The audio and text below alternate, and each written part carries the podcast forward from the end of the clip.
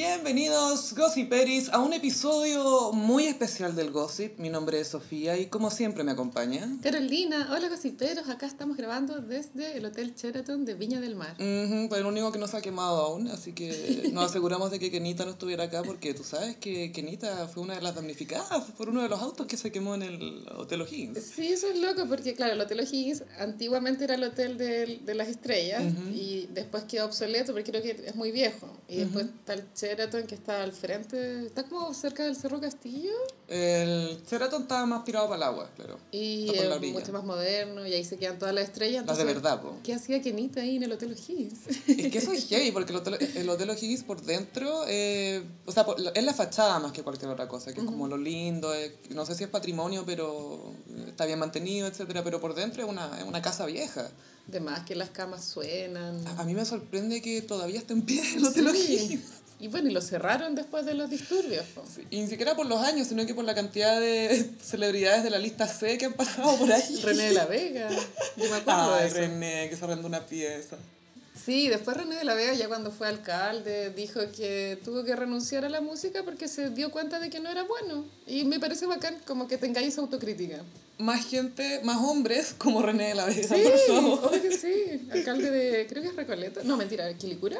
Con Charlie. Con, Con Charlie, Charlie, sí. no estoy segura.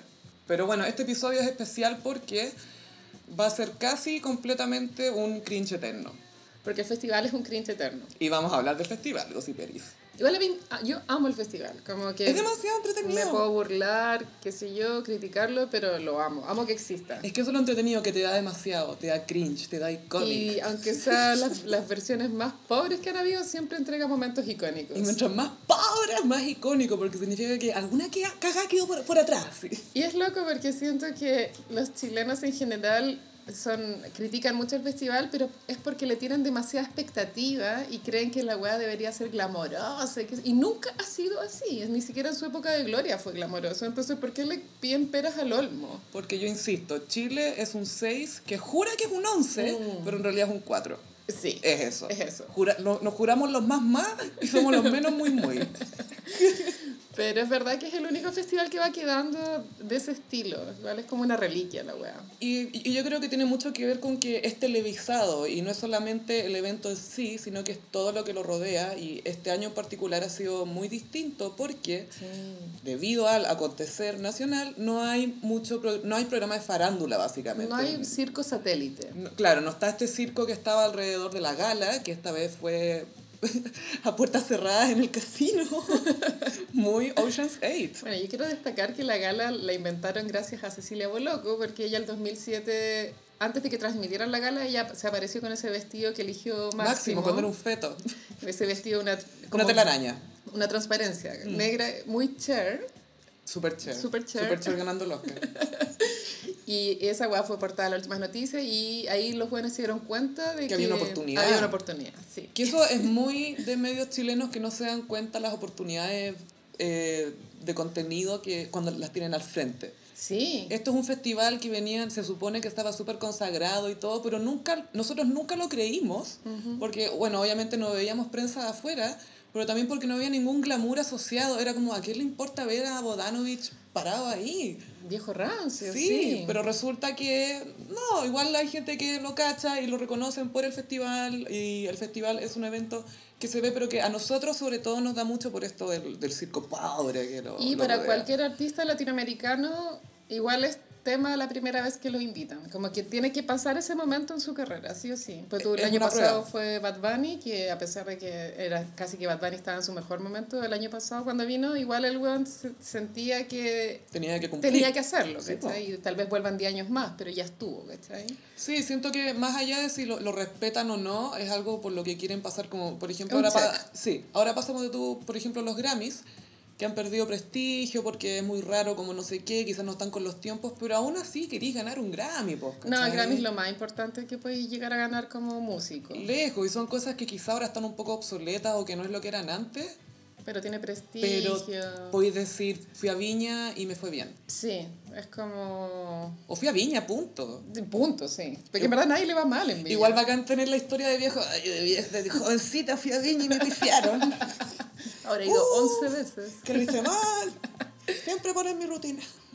El que más ha venido es, Luis- es Miguel Bosé, el que tiene la marca histórica. Sí, el collage lo demostró ahí. Cachamos cuántas veces vino. Porque Bueno, cantidad de fotos. ¿cachaste el, el show de que está teniendo Miguel Bosé ahora con los hijos?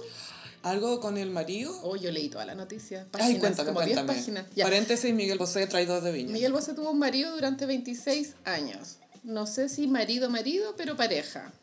Y en un momento, este, la pareja de Miguel Bosé era escultor y obviamente durante esos 26 años el que puso la plata para vivir fue Miguel Bosé y este loco, el, el pololo, no generó carrera ni plata, ¿cachai? Eh, pide página que va a cancelar escultor y estar casado con Miguel Bosé. Esa cara.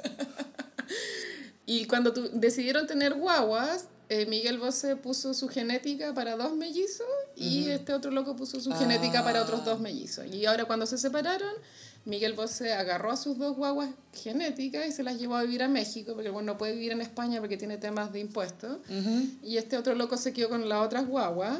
Pero eh, lo que voy yo es que separarlas de esa forma es como si fueran muebles, weona. ¿Cachai? Estos niños se, crearon, se criaron juntos como si fueran hermanos de sangre, ¿cachai? Es que ese es el tema y siento que un poco quizás la razón por la que decidieron los dos aportar su genética y asumo que cuando hablas de su genética estamos hablando de semen. Sí, del espermatozoide, por Ah, supuesto. que está dentro del semen, para los que no saben.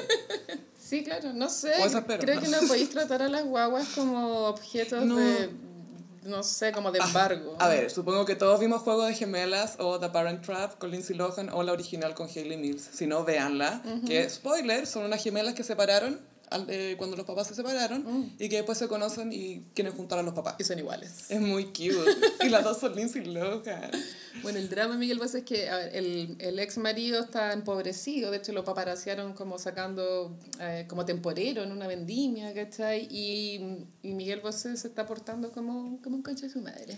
¿Sabéis qué? Esto es como un poco... Eh, vi Mary, eh, Historia de un matrimonio hace poco.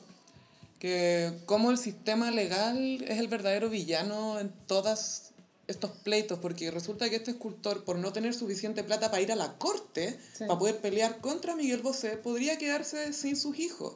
Pero él quizás perfectamente puede mantener a los hijos de una manera más o menos... o no sé, no entra al sentido común. como el ¿cachai? estilo de vida, no- claro, un estilo de vida más ah, normal. ¿Y qué es eso de estilo de vida? ¿Tú te acordás cómo era tu estilo de vida cuando eras guagua? No. Mi estilo de vida era si pudiera a la plaza, iba a la plaza, eh, comía a la hora que había que comer Y a los jueguitos de la Pumanque. y sería, ojalá, oye, el- en el Toyland que se quemó, nunca se me olvidó cuando se quemó. Rest in peace Toyland. Pero eso era como ir a Disney, pues, ¿cachai? Vuela alto. Pero bueno, todo este tema de, de de la paternidad gay tiene que eh, legalizarse mejor, bueno, como que está todavía muy en pañales. Todo lo que sea La situación. a- adopción o, o en, en fin, tuición de, de pareja, o sea, Porque ya queda claro que no podéis confiar en el sentido común de ningún adulto porque no existe. no, ¿Cachai? Me, me da pena porque yo siento que quizás la razón por la que ellos quisieron los dos aportar con su genética era como para sentir ya, para que sintamos que esto es como más de los dos, para que en el que fondo- estamos los dos en el mismo carro. Claro, y ahora es como, no, estos son míos y ya, bueno, ya tú quédate con eso. Es que lo Es encuentro horrible, último. Y por último, ya, si se separan, o que, que hayan visitas regulares, pues, ¿cachai? Para que los hermanos se sigan viendo. Mira, un buen estilo de vida para un niño es, eh, bueno, si ambos padres están capacitados, es poder ver a esos dos padres y que esos padres también tengan la oportunidad de estar con ellos. Y Ese lo- es el mejor estilo y de los vida. hermanitos entre ellos, po. Y oye, Juan, el tema de separar a hermanos te puede marcar de por vida. Sí, po. Te marca de por vida. Brígido. Eh, es algo muy, muy fuerte porque eh, tus hermanos en tu casa son tus aliados, ¿cachai? Son las únicas personas que en jerarquía más o menos están como en las mismas que tú, ¿cachai? Y esos, esas guaguas nunca cacharon que no eran de los mismos papás, ¿cachai? Para ellos nunca fue tema. No, pues no era tema, pero era tema para ellos. Pues, todo mal. Con Miguel. Bueno, Miguel Bosé hace rato está cancelada en todo caso. Sí, y con esto creo que es el último clavo en su ataúd. sí. ¡Ay, qué heavy! Bueno, pasemos a noticias Sí. más alegres. Un hombre que se mantuvo sexy, Ricky Martin. Ah, Ricky Martin. Es como eh, del verbo mino. Fue como. Es que es una estatua griega. Es una estatua griega. Es Hércules. Sus facciones son perfectas. Sus ojos son como de Disney, encuentro un poco como los lo grandes como Prince, así. Que esos ojos son muy lindos. Sí. Bueno, y me imagino que su estilo de vida debe ser tan saludable que no envejece este hombre. Tiene 48 y oblicuos. Obvio que hace yoga y come batidos de verdura. yoga y una vez al año al Tíbet. Espirulina. Va a ver sí. al Dalai Lama. Y tú sabes que dice que si hay una Dalai Lama mujer tiene que ser atractiva. O sea, de hecho, Ricky Martin tuvo un rollo con, la, con el país India porque eh, ahí él, él se descubrió a sí mismo cuando ya estaba en la crisis máxima de no saber si salir del closet o Sí, no. po. Entonces, Fotos del meditando. muy new age, age la wea. que le pintaban eh, acá en la frente rojo. Bueno, y él con su marido creo que tienen cuatro guaguas, tres hombres y una niña, creo. Sí, Pero no Ricky se- tenía sí. mellizos de antes que son, creo, Mateo y Valentino. Mateo equivoco. Valentino, que son unas guaguas perfectas, Y hablan tienen- 10 son idiomas. como los ojos de él, así grandes también. Es absurdo El lo pelo, mismo. onda, ya los va a llamar, no sé, alguna marca champú, o hacer algo. Claro, que creo que él, claro, fue papá antes de emparejarse. Sí. Y, y tal vez lo, no, es como son temas tan herméticos, claro, no sabemos si lo- ¿Cuál es la los regla? nuevos hijos son genéticamente de Ricky o del marido, pero da lo mismo con tal de que sea una familia unida, ¿cierto? Cuando se separen que no quede la cagada. Sí, y yo creo que deben firmar algo antes porque no, no- no sé si es que yo llego a tener un hijo biológico con, con mi genética, no con mi semen porque no tengo, sino que con mi óvulo. Sí. y firmo y, y no sé, y mi pareja no tiene un vínculo genético, me aseguraría de que hay un papel que diga que esto es 50-50, más allá de inquebrantable, así no se puede cambiar esto, Sí. esto es así. Porque después te deja llevar por la guay de los abogados y la Oh. cuestión y la cuestión, y el pobre cabro se puede estar perdiendo estar con su mamá, ¿cachai? Sí. Igual yo soy conservadora en ese tema, yo estoy en contra de, Yo preferiría adoptar. de arrendar útero, creo que no me parece ético, pero bueno, es mi opinión. Está bien, Cada uno puedes tiene la tenerla cancelada. Obvio, no, es un tema conflictivo. Porque No me parece adecuado. bueno. Es que, ¿sabéis qué? Pasa un poco como con la prostitución, que, También estoy arrendando un órgano. claro, está arrendando una persona, básicamente. Sí, o sea, el hoyito, claro. Sí, pero más allá de que tú lo profesionalices y todo, igual hay mujeres que tienen que someterse a eso por necesidad, ¿cachai? Sí. Y lo mismo pasa con el vientre alquiler. Pero en contra de la prostitución no estoy, estoy completamente a favor. Pero del vientre alquiler, no sé, encuentro que es tra- atravesar un límite difícil de, de normalizar, ¿cachai? Yo creo que te complica que arrendar el vientre son nueve meses y prostitución puede ser una noche y chao nomás. sí, pues bueno. Bueno, filo, pero Rick en Viña estuvo increíble, tuvo 11 cambios de vestuario. Bueno, ¿no? cuando salió una pinta tan gay chic, bueno, Ah. como pantalones brillantes que solo él se los puede poner. Lucho Jara, a ti te hablo. Es que sabí... no estaba al día siguiente Lucha Jara, pero así en versión buzo. Es que solo le quedan bien a Ricky, no estoy hueveando, porque son Es que sus pantalones... caderas son como Sí. perfectamente cuadradas, pero tiene poto. Sí. Pero no le sale para el lado, entonces no tiene cadera redonda, sino que es como tiesa, pero cuando gira veis que es una curva. Entonces, no sé, los pantalones le quedan muy bien. Muy bien. Fíjense Y las caderas de Ricky. Arriba andaba con una musculoca también brillante, Mm. como que le hacía juego en la tele. O sea, igual, full preocupado del vestuarista, Ricky. Me encanta que sea tan detallista. Sí. Porque la vez pasada que él vino fue el 2014, yo también lo vi entero y también hizo full cambio de vestuario. Se preocupa mucho del show y a pesar de que el escenario no es como tan importante, como que el one actúa como si estuviera en Las Vegas. Sí. De hecho, mostraba esos videos y eran muy Las Vegas, la Igual sentí que esta vez que vino, bueno, de partida me gustaba más su pelo y su barba porque la vez pasada no me gustaba tanto, pero estaba realmente, yo creo que lo más mino, de lo más mino que se ha visto las veces que he venido a Viña, yo voto por esta vez. Sí, estoy contigo. Me atrevo a decir que es esta vez. Pero lo otro es que siento que la ropa fue muy... Acabo de descubrir Sex and the City, la serie. Demasiado. Demasiado buena. Demasiado. Igual bueno. Ricky partió, eh, yo sentí que eh, costó que la agua agarrara vuelo, ¿cachai? Como que partió ya de poquito, de poquito, eh, se, se atrevió con eh, Habló. una canción nueva que se llama Tiburones, olvidémosla. Que la mencionó mucho en la conferencia de prensa también. Está, pro- full promocionando, está promocionando tiburones. tiburones. que no pasa nada, pero filo y como ya. faltaron algunos grandes éxitos, pero eh, en general estuvo bien, pues tú faltó Asignatura Pendiente, un clásico. Pero se parece que no la canta en vivo. Eh, No, la vez pasada la cantó, en 2014. Uh. Sí, sí. O sea, bueno, también tiene que ir variando. Tú me dijiste, ¿no? Que esa canción es sobre su relación con Puerto Rico. Mm. Sí, en la biografía de Joe Ricky se llama, él cuenta que es su, su canción favorita de todo su repertorio Se la escribió Arjona. porque habla de lo que fue difícil para él como separarse como de la casa materna, por así decirlo, que estaba en Puerto Rico y dejar de vivir una vida normal por lanzarse al estrellato. O sea, Puerto Rico es su asignatura pendiente. Puerto Rico son sí, Wow. sí, y esto está escrito por Ricardo Arjona, Me la canción. De Ricardo Ricky. Porque si escuchan, o sea, como si le ponen atención a las letras de asignatura pendiente, es más arjoniana que la chucha. Es. Tengo millas para ir a Plutón. Una foto con Bush. ¿Qué? Y un club de fans de la luna. Más autos que amigos. ¿Quién escribe esa weá? Arjona, obvio. No, tengo millas para ir a Plutón. Eh, es que él viaja tanto que puede ir a Plutón. Puta Oh, wow. Es que sé que Arjona, a mí me pasa lo mismo que con Fouillet, que me, me carga también, pero eh, a pesar de que me carguen y me dé cringe, como que los hueones igual tienen un estilo súper identificable y es difícil de lograr eso.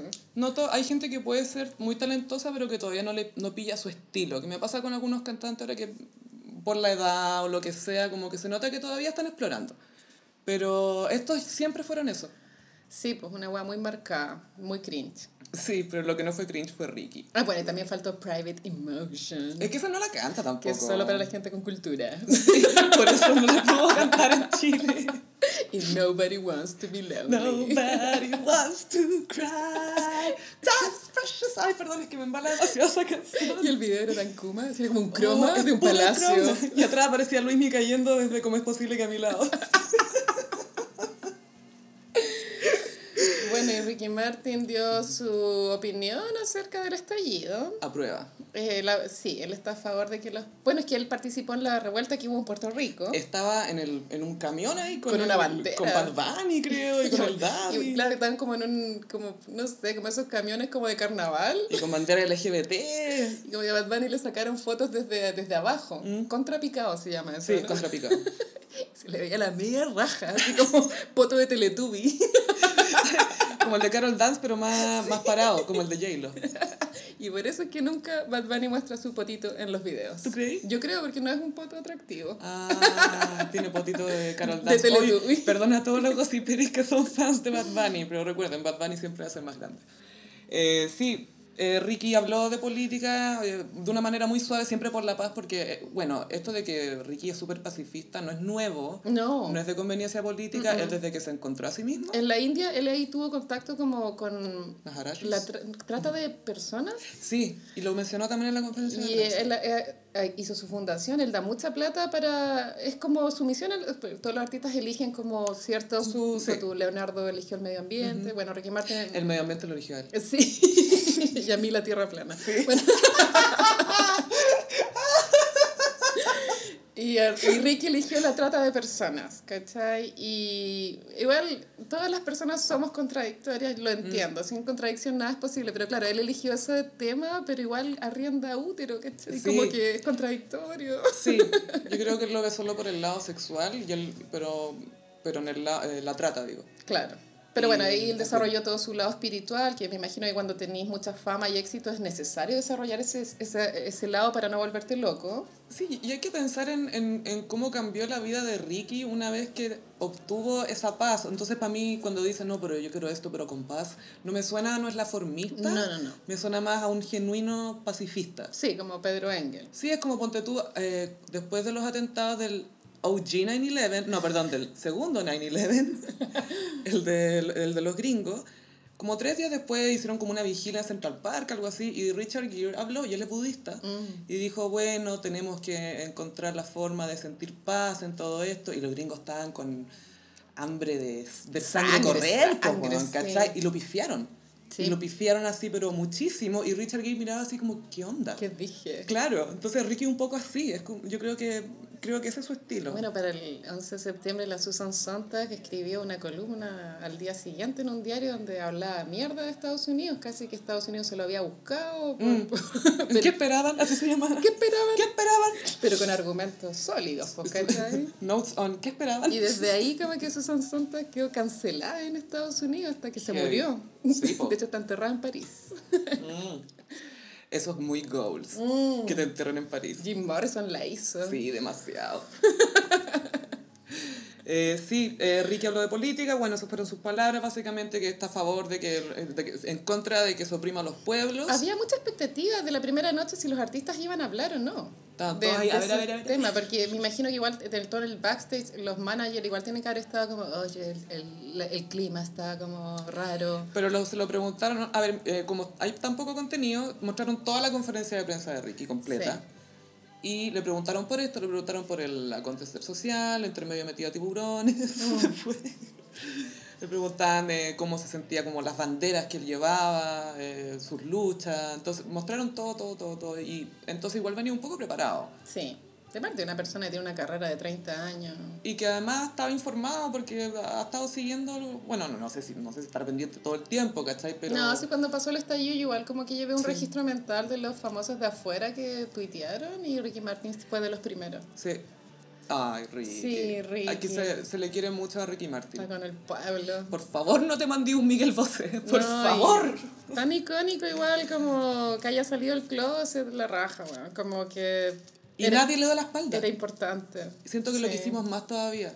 Las mujeres jamás lo abandonaron. ¿Por qué abandonaría a ese Es que Dios? ese era el temor, o sea, él cuenta en la biografía que Sí. ese era su temor de que iba a perder el público femenino, que era el 95% de, de, de su fanaticada. Pero esa weá se la metió en la cabeza el manager. po. Esto es algo que los hombres no entienden. Porque amigas mías empezamos a mandar pantallazos de los grupos de WhatsApp donde los hombres decían, ay, que fantasean con él si es gay. La cuestión. Como que los hombres no entienden cómo funciona en nuestra cabeza. Es una fantasía. Es una fantasía. Sabemos que nunca va a pasar nada aunque sea hetero. Pero los hombres, no sé si por el porno, pero juran que si se topan con cualquier mina, se la van a culiar, ¿cachai?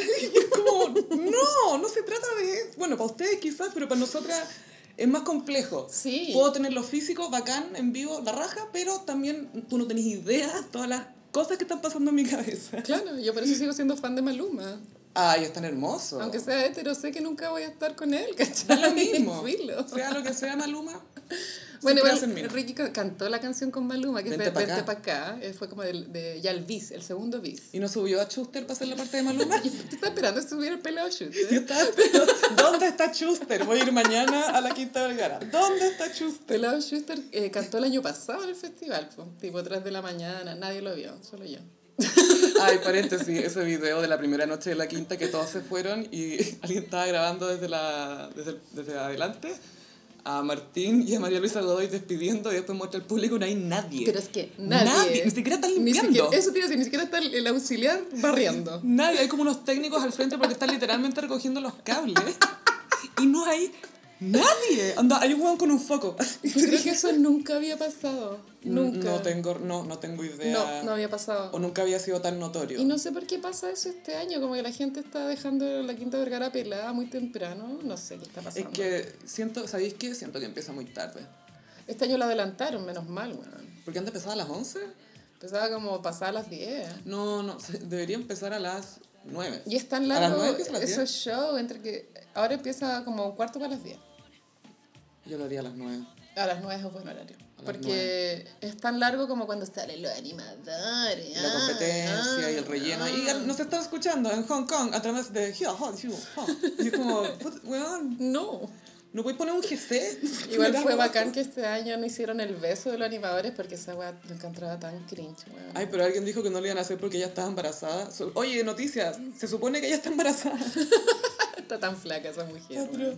Ay, cuéntalo del vestido.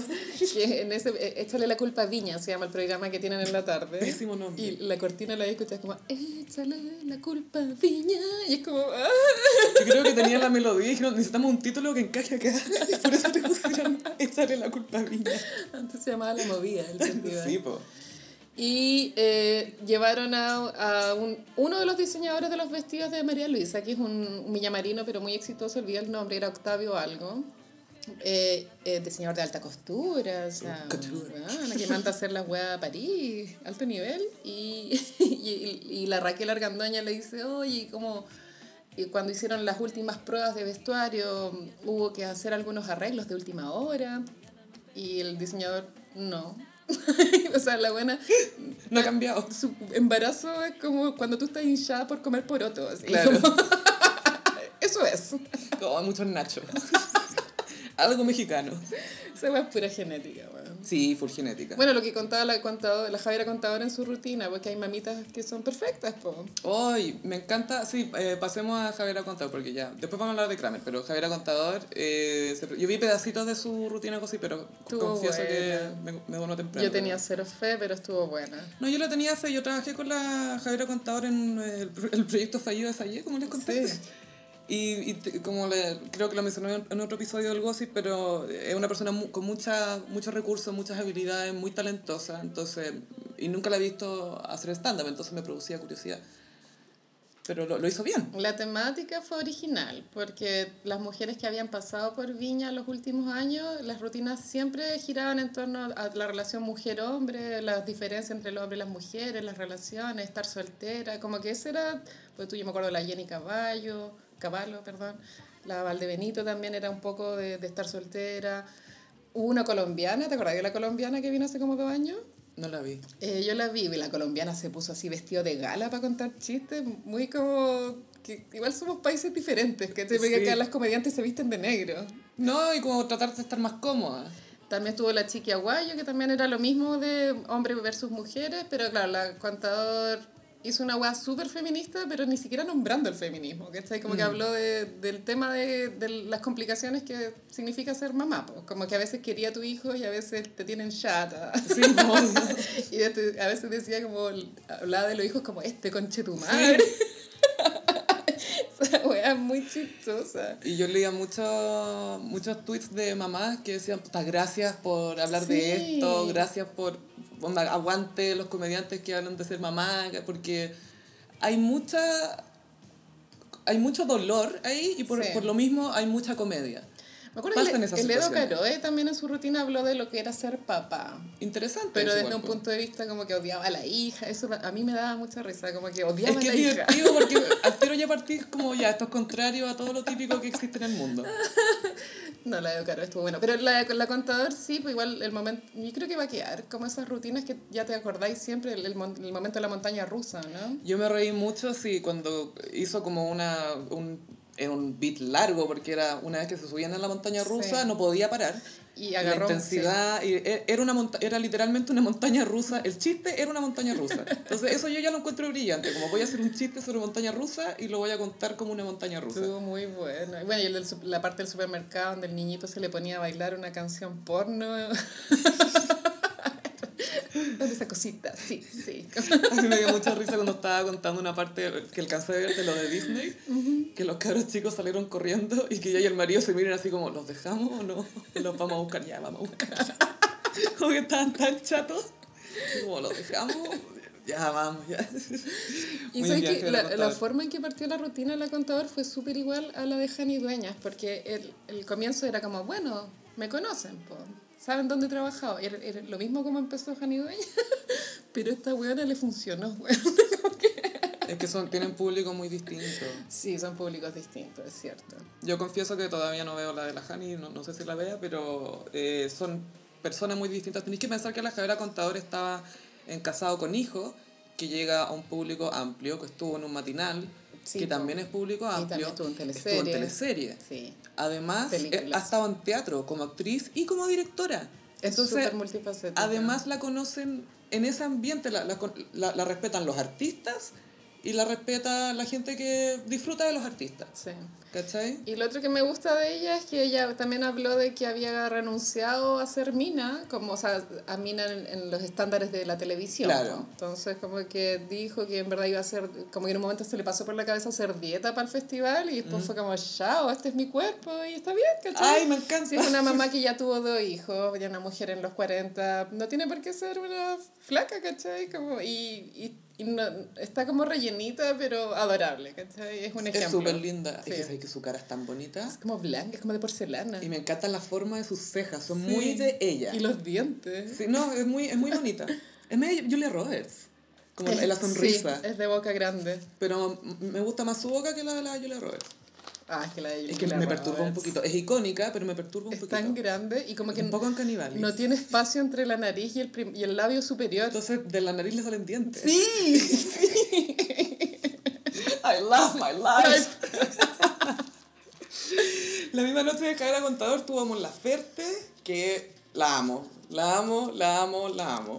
Pasa algo con Mon Laferte que o, o las personas la aman así con locura o la odian con locura. Como que Ah. no hay punto medio. ¿Sabéis por qué? Porque es muy ella. Sí. Es full ella, no es pretenciosa, es ella y no pide disculpas por eso. Y eso a veces choca. La gente de derecha la detesta, pero con rabia. Yo creo que es porque usa su cuerpo para algo que no fuera sexual, sino que para protestar. Yo creo que eso les hizo arder. Pero cuático. Como que no hay ningún otro artista chileno que tenga esa como que tú odies y ya, bueno, Jorge González de pronto también causa algo similar, como que o lo amas o lo odias. Pero ellos escuchan los prisioneros. po. Sí, pues. Los fachos escuchan a los prisioneros, porque como, ay, filo, son buenos músicos. ¿Cachai?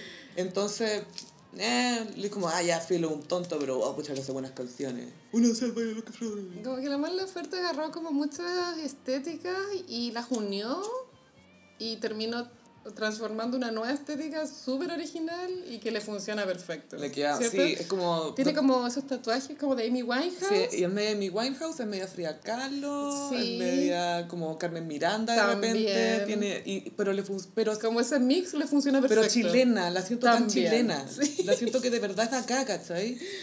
Siento que de esas cantantes, porque no sé, pues Nicole es chilena, pero podría ser de cualquier parte, ¿cachai? Sí, podría ser La Fran. Valenzuela también. Ujú. Javiera Mena está por ahí. Sí. Pues la Javiera Mena podría ser como Shakira, no sé, como de Barranquilla, Sí. Heavy. o, o Barcelona. Espadas así. Pero la Mon Laferte la siento muy nuestra y eso... Y aparte que todos la vimos Ah, cuando era muy chica también, entonces la, la recuerdo- esa conocí desde hace tanto tiempo. Y bueno, esta segunda vez que venía Mon, como que la primera vez fue cuando salió ese meme de la, de la La galla. niña llorando.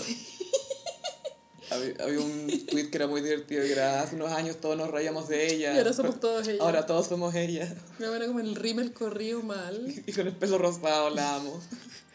O sea, bueno, ya era fanática antes que todo Chile. así. Estaba, pero era su Ana Gabriel. Mon Laferte era su Ana Gabriel. Igual medio baja, porque como creo que la María Luisa dijo como... No me acuerdo en qué programa había un comentario que era como, bueno, es un artista que ya está, ya está al nivel de, de cualquier escenario. Y es como, loco, esta weona ya tocó en Coachella. O sea, como que, Tú con cuál y la hija Piñera. como que esta weá es una broma en su carrera, ¿cachai? Como que no es que esto lo esté consolidando, la buena ya viene consolidada, ¿cachai? Y había ganado Latin Grammy y estaba... No, la buena ya se dio vuelta a la industria. Sí. Y lo hizo siendo ella. Onda, se encontró, encontró su estilo y tocó muchos ritmos distintos. Tocó de todo. Cueca, Eh, salsa, entre medio casi que sacó un reggaetón. sus balas cebollas. Ana Gabriel tocó un reggae ahí. Bueno. Decía, baila el reggae, baila, el reggae. ¿Qué? baila el reggae. Y entonces nos mandó a orar y después nos dijo, baila el reggae. Un momento muy ok, boomer. Ok, boom. Tú baila el reggae. Pero la, la Mon Laferte no, tuvo gestos muy geniales. Por ejemplo, cuando se sentó a tocar guitarra y empezó a afinarla, y la gente empezó a gritar eh, Piñera con tu madre, asesino igual que Sí. Pinochet. Creo, creo que fue, es- ese fue uno de los cantos, creo. Es que hay varios. Hay todo un repertorio. El que no saltas Paco. Y la Mon Laferte cachó y empezó como que se miró para abajo y empezó como a demorarse más en afinar la guitarra. Para que se escuchara. Para que se escuchara y para que la gente pudiera como terminar el canto. y después se puso ya, el que no salta, decía, el que no salta y todo, ¡ah! el que no salta. Bueno, la oferta. Y es tan bonita, su cara es tan preciosa. Es preciosa, es ¿Cierto? muy, muy linda. La muy linda. Y sacó a muchas mujeres al escenario eh, Sí. para que todas se sintieran, para darle visibilidad a todas estas mujeres que trabajan en folclore, en música, en arte, en feminismo. Igual fue cute esa noche porque siempre había existido la noche chilena, pero claro, ahora fue chilena y solo mujeres. Y nunca había pasado. Y sabéis que me gustó mucho de la, de la cueca eh, entre ella con la Fran Valenzuela, que la Fran Valenzuela después tomó a otra mujer, pero eh, de la cueca entre ellas dos, es que sentí que era muy bacán ver un artista que vino de donde vino Mon Laferte y un artista que vino de donde vino la Fran Sí, Valenzuela. Two worlds Que collide. claro, y que estuvieran trabajando juntas y como pasándose por la raja todas estas cuestiones, "Eh, pero este cuico culiado, como que, ay no, este guan no calla nada porque flight que saben. Pasándose por la raja todas esas cuestiones y fue como, no, les vamos a mostrar cómo se hace esto. Y bailaron una cueca, que en realidad la cueca a veces es considerada como facha, que por los guasos quincheros y toda esa. ¿Cómo olvidarlo? Y bailaron como que se re- reapropiaron la cueca, ¿cachai? Fue como Sí. una cueca entre mujeres de distintas clases sociales, con distintos estilos y todo, pero que estamos unidas. Se trata de todas, no se trata de mí nomás. Sí, para mí de eso se trata el folclore, de una weá que va evolucionando de acuerdo a los tiempos. Eso es el folclore Benjamín Picuña, no lo que tú crees. Fran Valenzuela, bueno, usó mucho su vestuario para transmitir eh, mensajes. Tenía una, una chaqueta con un ojo que no, que no más violencia. También es de todo. segunda vez que está la Valenzuela, creo Sí. que sí. Sí, había estado antes. Y su música a mí en verdad no me gusta, pero ¿qué importa que no me guste? Filo. No, pero es un buen show. Hace un, hace un súper buen show. Es profesional la loca. Pero siento que todavía no, no ha llegado al pic de su carrera. Claro, a ella quizás le falta, no sé si encontrar el estilo, lo que hablábamos Mm, antes. Nunca le ha dado el palo al gato preciso. Mm, o quizás va a ser en que, no sé, quizás todavía está en búsqueda, siento. Pero se nota que la buena lo da todo. Eh, hace súper buen show en vivo, yo la vi en Lollapalooza. Ya. Muy bien. El y mi- en realidad miré más al público por donde estaba, pero...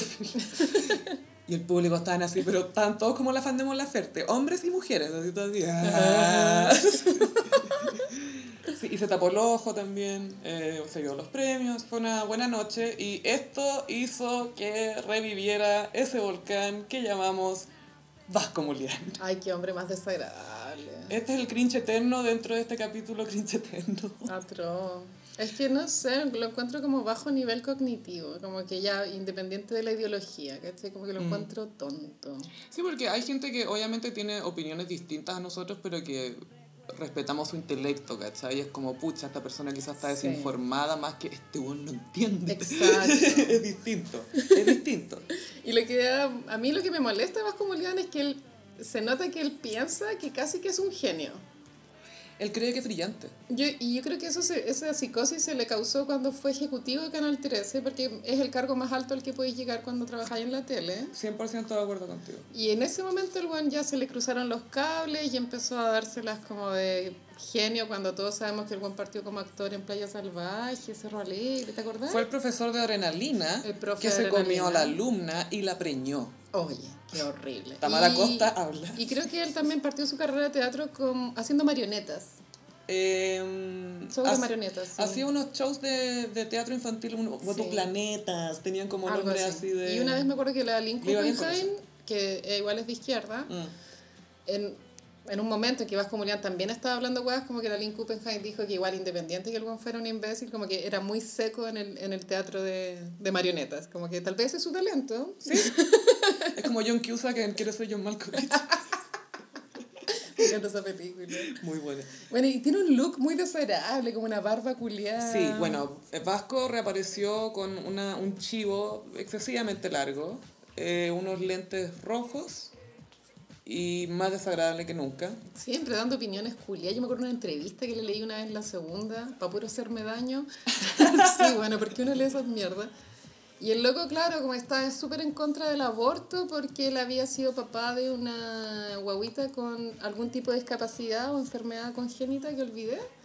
Y que él decía que daba lo mismo porque estas guaguas tenían que nacer y que por eso el weón estaba en contra del aborto. Y en verdad yo sentía que las dos ideas no eran... No, no tenían relación. Súper imbécil, po, weona, ¿no? Como poner tu ejemplo de vida para justificar una weá que ni No siquiera tiene relación. No, no, no. No puede ser tu argumento. Y el loco eh, lleva años en la televisión hablando mierda. Creo que tenía una columna de crítica Sí, en algún diario. Purímetro. Y No el sé. jura que es como el maestro porque cuando estuvo en Canal 13 subió el rating. Es que eso es el tema. Lo que pasa es que a Vasco Mulián le entregaron Canal 13, no sé, cuarto, y él lo dejó primero. Porque Claro. él inventó esto que se llama perrilla flexible, Claro. que es un eufemismo para pongamos los contenidos cuando queramos, sin aviso, cuando nosotros queramos, depende cómo esté el rating y cómo estemos vendiendo. Que es un arma de doble filo igual, porque la televisión igual funciona de acuerdo a lo que las personas esperan que van a ver ahí. ¿Cachai? Pero él lo que hizo fue poner Los Simpsons, Sí, todo. en repetición. Y, fue en la época de protagonista de la fama, fue en esa época, entonces fue por ahí, ¿o ¿no? De hecho, el buen era jurado de protagonistas de la fama, po. Ah, no, esto fue después entonces, sí. eh, eh, él era uno de los profesores en Protagonista de la Fama y después fue estuvo en eh, de, de, de- de director de la- ejecutivo, pero creo Eso, que como que primero le dieron la, la- el área infantil y después ahí ya escaló tal vez cagándose a cuánta gente. No sé, estoy especulando, pero me tinca que sí. Yo, yo no sé, yo me, me suscribo a esa teoría. Para la que, por la que no tenemos pruebas, pero si alguien tiene, hágalas llegar a arroba el gossip. Pero sí, pues, él le puso los Simpsons y después empezó a cambiar eh, los horarios de la teleserie, entonces veía 10 minutos de la teleserie y no sé cuánto rato de otra cosa. Claro. Entonces empezó, y era muy frustrante como televidente, Sí, pues. porque no, po- no sabía y cuándo iba a ver, entonces claro, el efecto era que dejaba ya el canal puesto o lo veía y más seguido, no y sé, eso también tiene otra consecuencia que como que los canales, si tienen ese modus operandi, como que pierden identidad. Y tú al Sí. final como que los canales tienen como su imaginería de lo que son, ¿o ¿no? Er- Lo que tiene la televisión, siento yo, y que todavía la hace atractiva, es que te es familiar. Claro. ¿Tú cachai que a tal hora y tal hora, ah, está esto? Bueno, no es que yo no tengo idea Es como a qué hora van las cosas, pero es como, sí. yo sé que no importa lo que pase, acá van a estar dando esto. Esto. Y ese es el verdadero valor de la tele, Que- yo siento. sí, te acompaña como de forma Eh, Mira, ordenada. veámoslo a las halconas, ¿cachai? La- las fans de Camiruaga, que siempre decían, nadie me acompaña más que él. Lo veo todos los días. Lo veo todos los días y me acompaña cuatro horas todos los días. Más que mi marido. Sí, pues, entonces imagínate. Entonces, obviamente, te- como te es familiar, tú volvís a la tele. Entonces, cuando pasó esto de la parrilla flexible, de que empezaron a poner contenidos a cualquier hora, a mí me pasó que me empecé como a aburrir de la tele, en lo personal. Pienso que desde ese momento Canal 13 nunca volvió a ser como lo que era. No, y obligó a los demás canales a cambiar el horario de sus noticias. O sea, el Porque las puso más temprano. Un descalabro, efecto dominó hasta el día de hoy. Dejó la Él se echó la tele. Yo creo Sí, que él Vasco se echó la tele, se echó la tele. Y bueno, así dato freak, el Vasco Mulián también fue demandado por una ex señora por pensión alimenticia. El loco debía como 24 palos. Mm. Y se fue, cuando los hombres no quieren pagar, se van de, de prisión nocturna, po. ¿A la dura? Sí, no, esto, esto es vida real. No, no de famosos, cualquier hombre. Ya saben que. Se van de prisión nocturna y este weón está prófugo de la justicia, o sea, ya delincuente, pues weón. Y está enchuchado, bueno, porque es de derecha, por supuesto, está enchuchado porque el, el show de, de la Noche de las Mujeres había estado muy, muy comunista. Fue... Es que tú sabías que fue la noche de la ultraizquierda, parece. Como que apareció el fantasma del comunismo. Sí, que nosotros decimos. Lo llegó y como. uh, uh, tú, tú, estás tranquila así de lo más bien y de repente en tu cerebro. Hola, soy el fantasma del comunismo. Y se te implanta en el cerebro. Y se te pega en el cerebro así. Como lapa. Quiero todo gratis, quiero todo gratis. Comamos bebés, comamos bebés. Mm. Bueno, y eso fue lo que apareció. Pues claro, hay que hacerse un exorcismo para que se te vaya el fantasma del comunismo. Sí, hay que hacerse evangélico. Hoy los evangélicos, bueno. estuve, estuve en el sur esta semana. Ya. eh, y no, la- los evangélicos son, son temas, weón. Como, como Oye, escalita. son más que nunca. Sí. No, y son cada vez más, ese es el tema. Son cada vez más. Oh, qué fuerte. Y los weón. evangélicos votan. Sí, Entonces, avíspense cabros. Bueno, Moreira es evangélico. Moreira muchas cosas. Hoy día le hicieron un combo breaker a, Moreira. Ay, Cavada, Cabeida. Aquí amamos a Cavada, chiquillo, el único reportero que fue a la guerra. Sí, no es Jürgensen, es Cavada. Sí. que se parecen mucho. sí. Rafael Cavada. Estaba en eh, un contacto en un matinal, Moreira alegando porque era violento esto de las mujeres nuevamente, que la Mon Laferte, que la Fran Valenzuela, que esos mensajes. Ay, la palabra Y violenta está tan Mal usada. mal usada. La violencia es, una weá brutal, ¿cachai? Y, una, y sabéis que la violencia es algo que tiene muchos tonos, hay muchos tipos de violencia. Pero en fin, el tema es que estaba Moreira diciendo, no, que esto me parece violento y que la cuestión y bla, bla. Y Cavada le dice, eh, ¿a usted qué le parece más violento? Eh, ¿Que estas artistas se expresen en el escenario o que usted haya financiado su campaña con trampa y con cosas así como trucha? Mira, Cavada, tú quieres distraerme y traerme para acá, pero eso es porque no tienes argumento. Y luego así moviéndose Y descontrolado. para que, sino que él siempre está descontrolado. ¿sí? No, pero es que aquí se descolocó más. Y para que sepáis, yo fui sobreseído y no sé qué. Y ahí Cavada como, bueno, pero usted fue sobreseído porque pagó por ser sobreseído, no porque fue sobreseído de verdad. Lo mejor del video es que tienen la imagen de Cavada ahí y está con su cara de troll maravilloso, así como mirándolo, sonriendo a la cámara sabiendo que uno está hecho pico. Moreira siempre descontrolado. ¿Por qué no le han dado un programa de entrevista a Cavada? Sí, no, deberían darle. Y tiene que tener esos que son como de moverse de experiencia. De, pues tú, el que está haciendo Julio César, el que hizo con Pablo Chili, ese debería haber sido Cavada. Sí, y habría resultado. Y, habría, res- y no Sí. habían tenido que ir a mear al jardín para que funcionara. No, y Cavada es un hombre. po. Cavada es un hombre. Sí. Él hubiera meado a Pablo Chili. Pero en fin, Vasco Mulián está desatado nuevamente y se, Sí. se agarró con la Diana. Con Diana el- Vuelloco. Y la- le faltó tratarla casi que de, De tonta ignorante. Sí. Le decía, pero Diana, como que no podía entender que la Diana tuviera otra opinión. Y la Diana sabemos cómo presenta sus ideas, súper tranquila. Sí, de hecho Diana decía, violita. no tengo ningún dato, pero mi percepción, lo que yo piola. pienso, y el guano era como, ay, ¿qué sabís vos? Y Diana, pero si te estoy diciendo que no sé, es lo que yo siento, ¿cachai? Claro. Como, qué weá. Sí, como, le faltó empezar a gritar, yo dejé a Canal 3 en primer lugar. No, de- pero si sacó a colación eso como, bueno, yo no quiero hablar de los ejecutivos porque yo fui ejecutivo y entre Ah. ejecutivos nos cuidamos las espaldas. Entre ejecutivos. Bueno, dijo esa estupidez, o sea, el guante igual tiene el ego dañado por nunca más haber vuelto a ser ejecutivo. Tiene todo dañado. Y no, entonces no voy a dar nombres de los ejecutivos, pero acá los ejecutivos son los que están manobrando para enviar este mensaje que no corresponde. Y es como loco, obviamente la organización del festival, si tú contratás a Mon Laferte, o sea, bueno, ¿qué importa, cachai? O sea, eh, no creo que los ejecutivos contraten a Mon Laferte para que expar- esparza el fantasma del comunismo, ¿cachai? Oye, ese aparece solo. Pero es la intolerancia a mí lo que me molesta, porque ya está bien que tal vez te pique el hoyo porque fue tal vez muy contestatario todo el mensaje que se dio, pero loco está en su ley la wea, ¿cachai? No es como que estén jugando sucio. No, no, no, no Entonces- fue como, uh, qué marico, nada, es como, yo puse en Twitter como que la, la, la derecha descubrió que el arte es político. Está bien que te moleste, pero no, te, no podéis como decir, podéis decir que, que está mal. que casi que es un atentado a la Eso. democracia, ¿cachai? Como, por favor, ocupa tu cerebro y ocupa argumentos como la gente. Es que estaban casi que pidiendo golpe de Estado contra Sí, estas minas, y es no. como, oh, fue, fue, fue excesivo. Porque, por ejemplo, eh, bueno, estuvo Kramer, Kramer, Kramer que su, su rutina fue 100% política, estuvo muy buena, yo encuentro que estuvo muy bien escrita, catárquica. absolutamente. Eh, en el fondo contó todo lo que estaba pasando en Chile, como, pero desde la experiencia de alguien que iba a marchar. Y era como todos los sucesos que nos marcaron desde el 18 de octubre. Era como capítulos del gossip, igual. Era ¿no? ¿Cómo es el capítulo 25? ¿Está- ¿Estábamos curados o no? Sí, estábamos curados. Oye, tuve la mala suerte de ver a Kramer acompañada de, de un hombre de derecha. Ay, lo viste en la tele. Oh, pucha. Fue súper incómodo. Igual me reía, pero no me podía reír, reír. No. Necesitáis que el fantasma del comunismo Ya, no, claro, este hombre de derecha decía, ya, va a salir con la wea comunista. Y yo como, "Mm, ya, déjame escuchar la tele, por fin.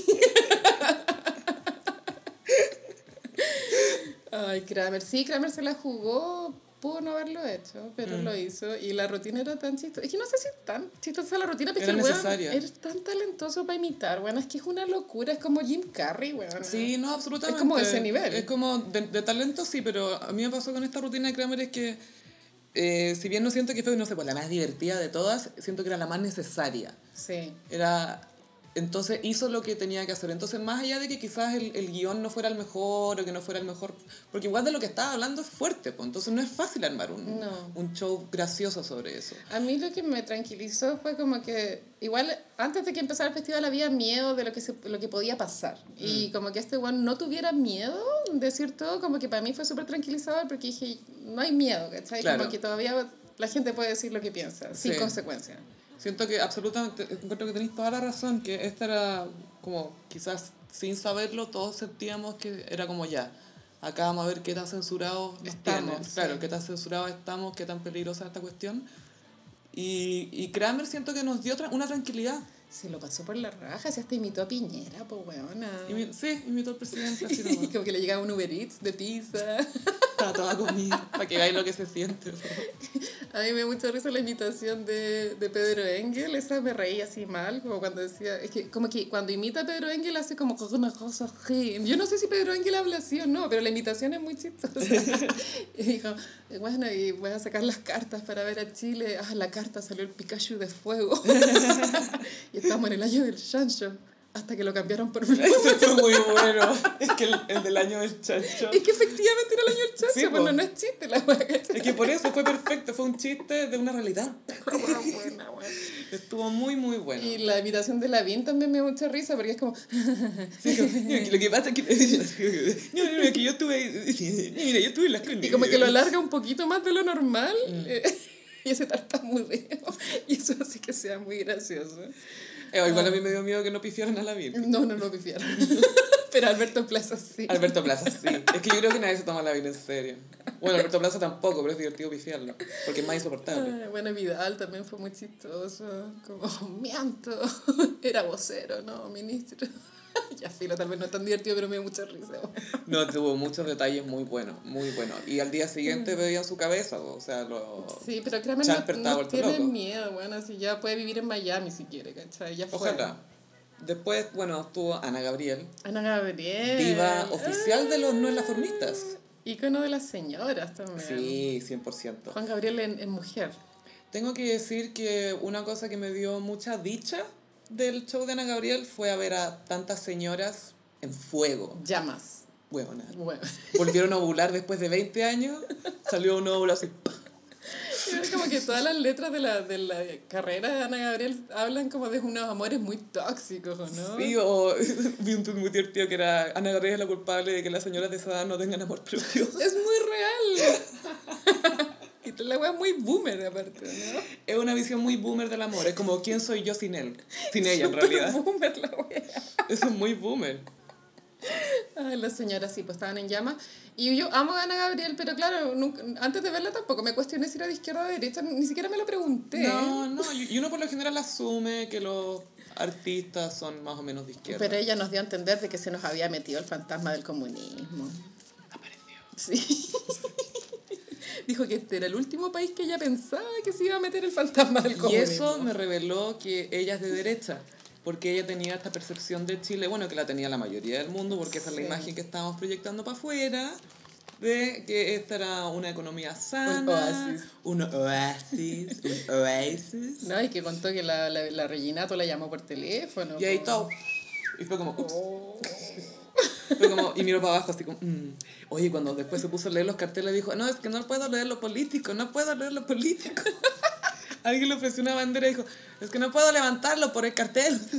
Muy Verónica Castro la wea. Estaba muy censurada, muy censurada, pero me encanta que haya ido con ese look de ropa suelta y una cinta y Era la. Pachamama. Y a pata pelada, icónica. sí. Si esa edad todavía sigue a pata pelada y es de ese porte, es que le da lo mismo, ella está en el escenario, está presente. Su voz lo es todo. Sí, Y, eh, y la escenografía, el, eh, la puesta en escena era precaria. eh, habían como unas gráficas bien retro, como unos relojes culeados viejos. Sí. Y, pero el escenario tiene como una mesa con un mantel con una rosa. y un clavel. Súper fea la wea. Entonces era muy como el video de Cosas del Amor, que están como en un despacho que es como de oficina de Héctor Noguera, una teleserie así. Y cuando la María Luisa le da la gaviota y después como, no, no, no, se la lleven, no. No, no, me- no, no, yo me la quedo. Yo acá. me la quedo. Yo me la quedo, me la dejo aquí. como, esa wea muy señora. ¿o Como no? si la, la gaviota fuera su cartera. Así, no, no, no, no, no, no, no. Yo la tengo, no, no, no, no. No la donde, donde mis ojos la vean. Déjala- La dejo acá en el suelo, pero yo la, yo la tengo. Aferrada a la gaviota. Y fue divertido cuando le dieron la de oro, que Martín se arrodilló para entregársela y la Ana Gabriel también se arrodilló y la María Luisa Gómez fue como, Oh, eh, me arrodillo, ¿no? Y se arrodilló embarazada pensando, puta, me voy a echar el vestido. La vieja culiada ya era chica y ahora es más chica todavía. ¿Qué tan bajo puede llegar? Se veía muy liliputiense la Ana Gabriel. Muy liputensy. Chiquitita. Y bueno, dio este discurso bien amarillista y que, bueno, obviamente a la, a la gente joven no le gustó mucho, pero Y también como muy creyente, como había que orar. sí, nos mandó a todos a orar y a bailar el reggae. Orar. Esa palabra es muy evangélica. Orar. Los católicos rezamos. Claro, entonces orar. Orar. Y eh, bueno, también después vino. El chacopete. Acá yo tenía la suposición, o el, lo que yo habría hecho es que yo hubiera subido como un checopete deconstruido. Ujú. Y Beloni hizo algo similar de cierta forma. Ujú. Se subió eh, cagado de miedo. Se notaba que estaba cagado de miedo. Y estaba como hablando raro, no sé si era de nervio, quizás si se había tomado algo, pero pues yo sé que él no toma. Tal vez era un Valium. Algo, algo para relajarse, sí, porque estaba como... Con la de lengua repente- traposa. Sí, estaba con la lengua muy traposa. Y empezó, eh, de repente decía, sí, bueno, yo los escuché, yo lo cambié, y, y yo cambié y todo, y se contaba un par de chistes medio ordinarios, onda. Súper ordinario. Harto chiste de peo, harto chiste de... Grotesca la wea. Sí, de repente era como mucho, era como, esto está saliendo para afuera. Me puse como mi mamá, esto, esto, lo, esto lo ve la gente de afuera. Destapó una Coca-Cola con el poto. Juan, es que Y después hizo un africano, weón. No, es que lo mejor Yo es que estaba medio en shock cuando pasó eso. a mí me dio pena. Yo lo encontré un poco patético, porque fue como tiene que hacer Patético. esta estupidez para que lo acepten. Era como un mono de circo. Pero a mí lo que más risa me dio fue que antes de eso, eh, antes de que terminara la introducción, dijo, bueno, gracias, eh, yo cambié y todos los escuché, no sé qué cosa, la, la. Y ahora viene y va y se cambia y vuelve como Pete. Yo cambié, ahora soy otro. ¡Hola! ¡Voy a ser un africano! Ay, no, el humor culiado. Y se lo trae como una mina, así, todo Qué tan- atroz, weón. Pero ¿sabes qué? Como lo- no vi la rutina completa, pero caché que era muy... Era como un mosaico. Era, era como pedazos de cosas. Fue como pegar con moco, como 20 cosas Para mí era como una pesadilla, o sea, era como una película de David Lynch, como Mulholland Drive. Sí, weón. ¡Llorando! Y terminó llorando. ¡Llorando! Unos chistes ordinarísimos, como, bueno, también hablaba como de las diferencias entre hombre y mujer, que cuando te querís casar, las mujeres se quieren casar, los hombres no, mi primera polola la llevé a un motel, eso era como la Ah, idea, sí. ¿no? Era, pero como la estructura era muy rara. Muy dada. Yo la encontré penca, la- sí, dada, es súper dada. Es súper dada. Sí, sí, era una, puede haber sido una performance. El Dada, bueno, fue una, una corriente artística que negaba de todas las otras corrientes y por lo mismo terminó negándose a sí mismo, básicamente. Y eso fue la rutina de Belloni, el humor negándose a sí mismo. Bueno, y luego terminó pidiendo en un, en un, como una catarsis muy extraña, dijo, son 35 años de silencio, y es como, ay, ¿qué, qué secreto guardaste viejo? Dije yo. ¿Qué, qué va a eh, uy, está haciendo dictadura y quizás que le sabe al, se al Corbalán. al, se culió al, al Don Francisco, ¿qué iba a decir? Como. No, y creo que él quería pedir disculpas por haberse reído. Creo que eso fue lo que yo interpreté, porque tampoco era literal. Interpreté que le estaba pidiendo disculpas por haberse reído de los gays y los tartamudos y lo que fuera durante 35 años. Eso estaba pidiendo disculpas, ¿o no? ¿O no? Está- no, ¿sabéis qué? Pidió disculpas por ofendernos. Eso fue lo que hizo. Pidió disculpas porque nos molestamos. No entiende por qué está... Yo a creo mí, que no mira, yo estoy súper de acuerdo en que pida disculpas. Me parece bacán, es un avance. Y también estoy de acuerdo en que nadie le compre las disculpas, ¿cachai? Como... Sí, Todos es- somos es súper libres, valioso. sí. O sea, súper eh, eh, válido. Ahora lo nefasto es que esta mañana salió el Izaguirre, el Sebastián Izaguirre, Oh. acá, cuchillo. Sí. Hombre nefasto del gossip y del mundo entero.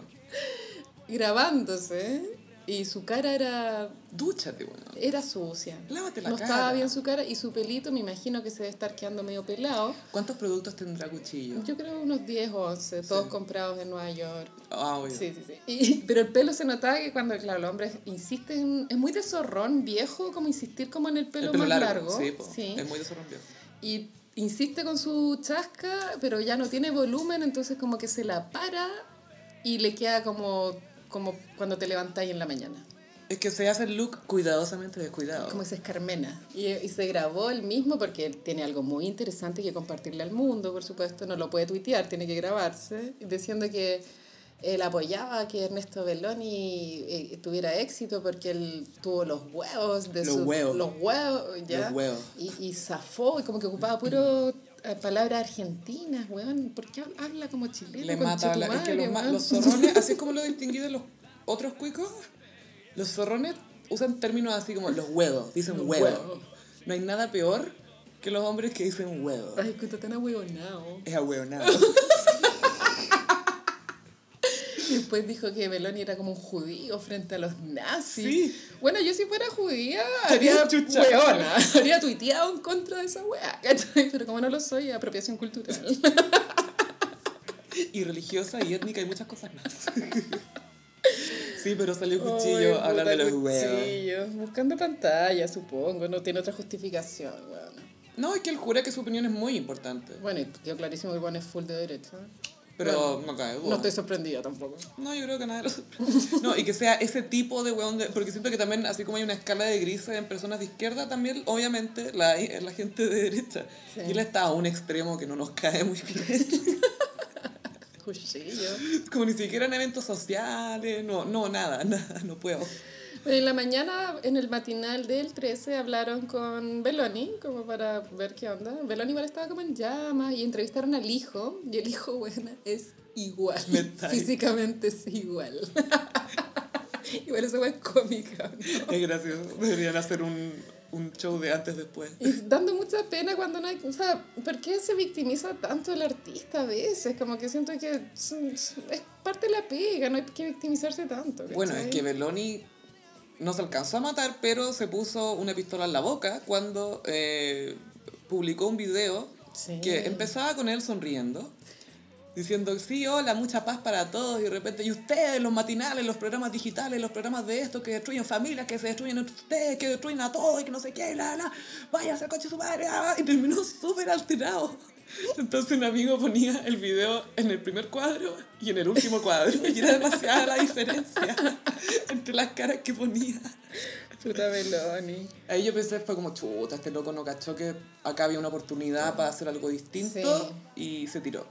Pero me sorprendió que ella por lo menos... A mí, a mí lo que me molestó fue que haya invocado a Daniel Samudio, porque dijo que dio su vida la por los derechos y es como, loco, a ese cabro chico lo mataron, unos cabros neonazis, porque por prejuicios, por que se hicieron populares en el fondo y que tú hiciste que nos riéramos y normalizaste prejuicios. Sí. ¿Cachai? Entonces, y, es, y por eso es, eh, es problemático, y bueno, es una palabra que se usa mucho hoy, pero que es necesaria. Eh, por eso es problemático escuchar ese humor misógino o ese humor anti-LGBT o ese humor anti lo que sea, porque normalizó por mucho tiempo la discriminación, ¿cachai? Sí. Entonces, que lo haya invocado de esa forma fue como oportunista.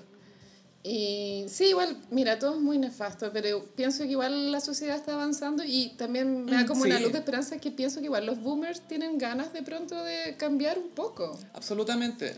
Pero Y- y no nu- tenemos mucha paciencia. Nunca van a tampoco. lograrlo al 100%, se están adaptando, ¿cachai? Es que sabéis que Gaia, además siento que estamos en una época de información en la que nos está costando mucho, mucho comunicarnos con personas que no son iguales a nosotros o que diferimos en el fondo de lo que los consideramos otros.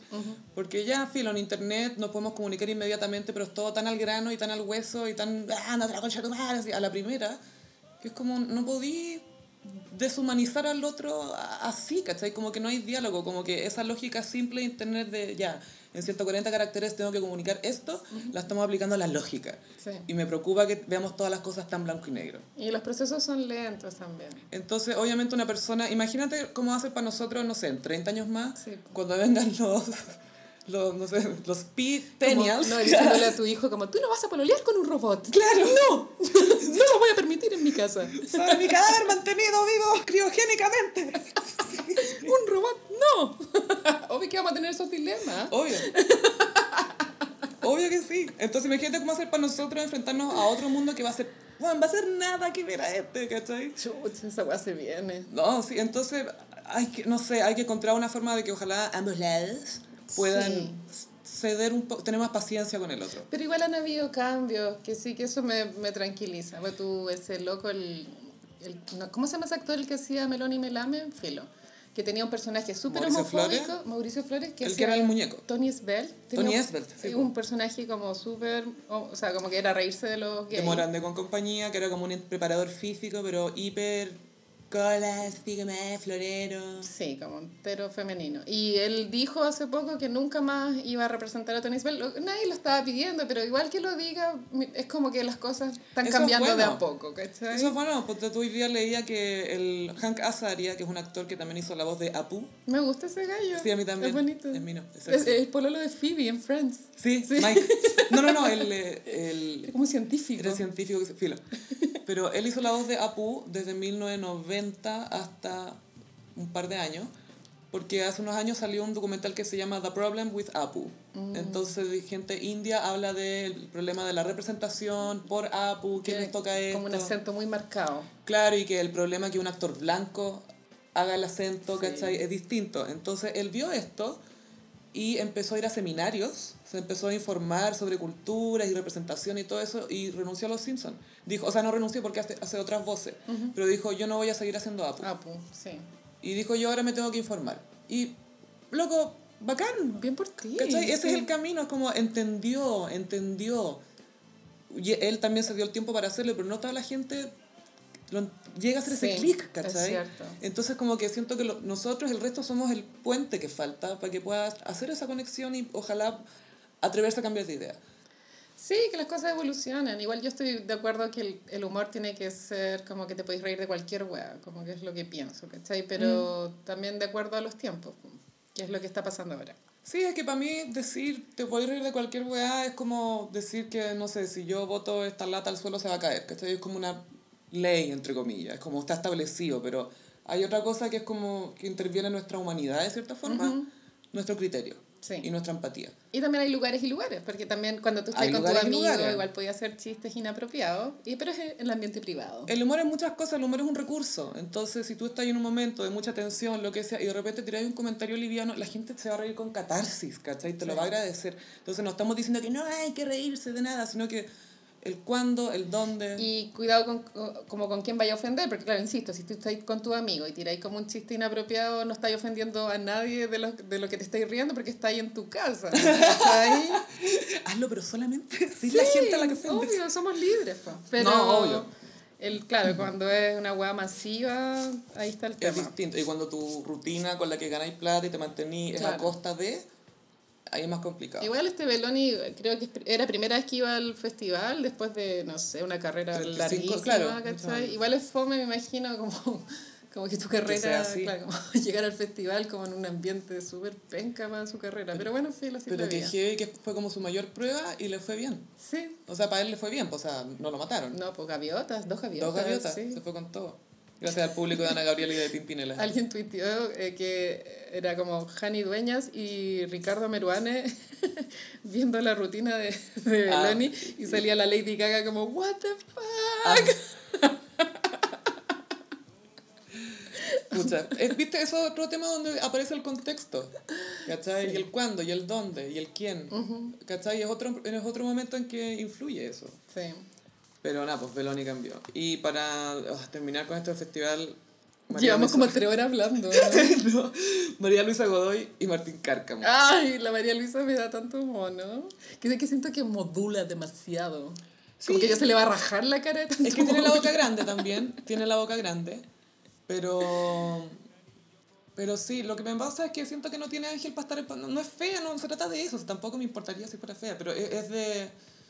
que no tiene como encanto, no Yo tiene pienso ángel. que el- un- los animadores deberían ser humoristas, weona. Y uno. Y, que, y como que las intervenciones deberían ser cortas, ¿cachai? Igual, y todo lo que se pueda hacer con apoyo visual, lo que sea agradecimientos, cosas Sí. así, haría un buen show, eso haría.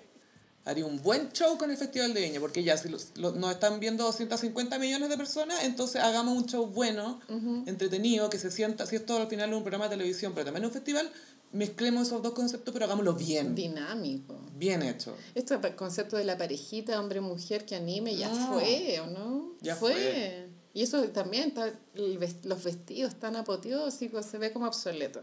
Yo pondría a Sergio Lago ahí fijo. No, ¿sabía quién? Cristian Sánchez. No. Del el festival a Cristian. Sánchez. Sí, esa parejita la aceptaría. Haría eso, los convertiría como en un Sony and Cher que se llaman.